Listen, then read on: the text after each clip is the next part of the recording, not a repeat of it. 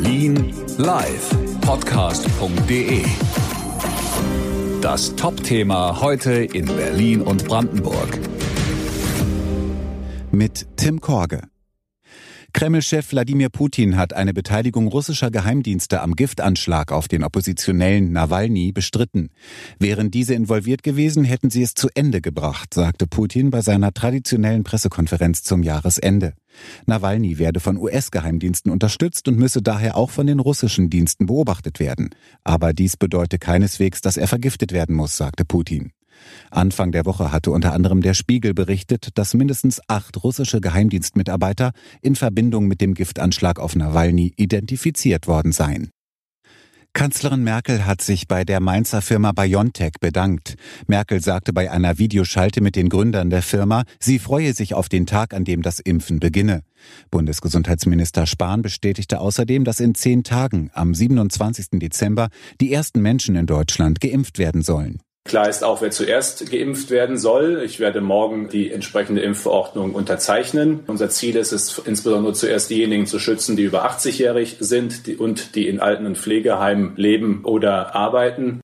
Wer sich impfen lassen kann, bekommt einen Brief nach Hause. Dort steht auch drin, wie man sich telefonisch oder online einen Impftermin bucht und in welches der sechs Impfzentren hier in Berlin kommen kann.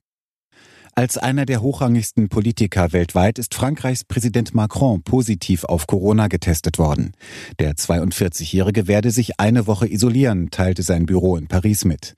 Eine ganze Reihe von Spitzenpolitikern in Frankreich und der EU begaben sich daraufhin als Kontaktpersonen in Quarantäne, darunter der spanische Regierungschef Sanchez und EU-Ratspräsident Michel, die Macron am Montag in Paris getroffen hatten. Bundeskanzlerin Merkels jüngster Corona-Test ist negativ. Sie hatte Macron letzte Woche noch in Brüssel getroffen.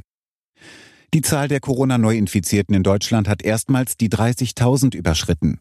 Das Robert-Koch-Institut hat seine Angaben vom Morgen nach oben korrigiert. Es fehlten noch Zahlen aus Baden-Württemberg. Damit haben sich innerhalb der letzten 24 Stunden etwa 30.400 Menschen mit Corona infiziert. Dank ausleihbarer Lastenräder hat Steglitz-Zehlendorf etwa eine Tonne CO2 eingespart. Das hat der Bezirk jetzt anhand der Ausleihzahlen berechnet. Viele Nutzer konnten dadurch private Autofahrten vermeiden. Allein im Oktober wurden an den zehn Verleihstationen des Bezirks 90 bis 98 Prozent der Räder genutzt. Hören, was passiert. Berlin Live Podcast.de. Das war das Top-Thema heute in Berlin und Brandenburg.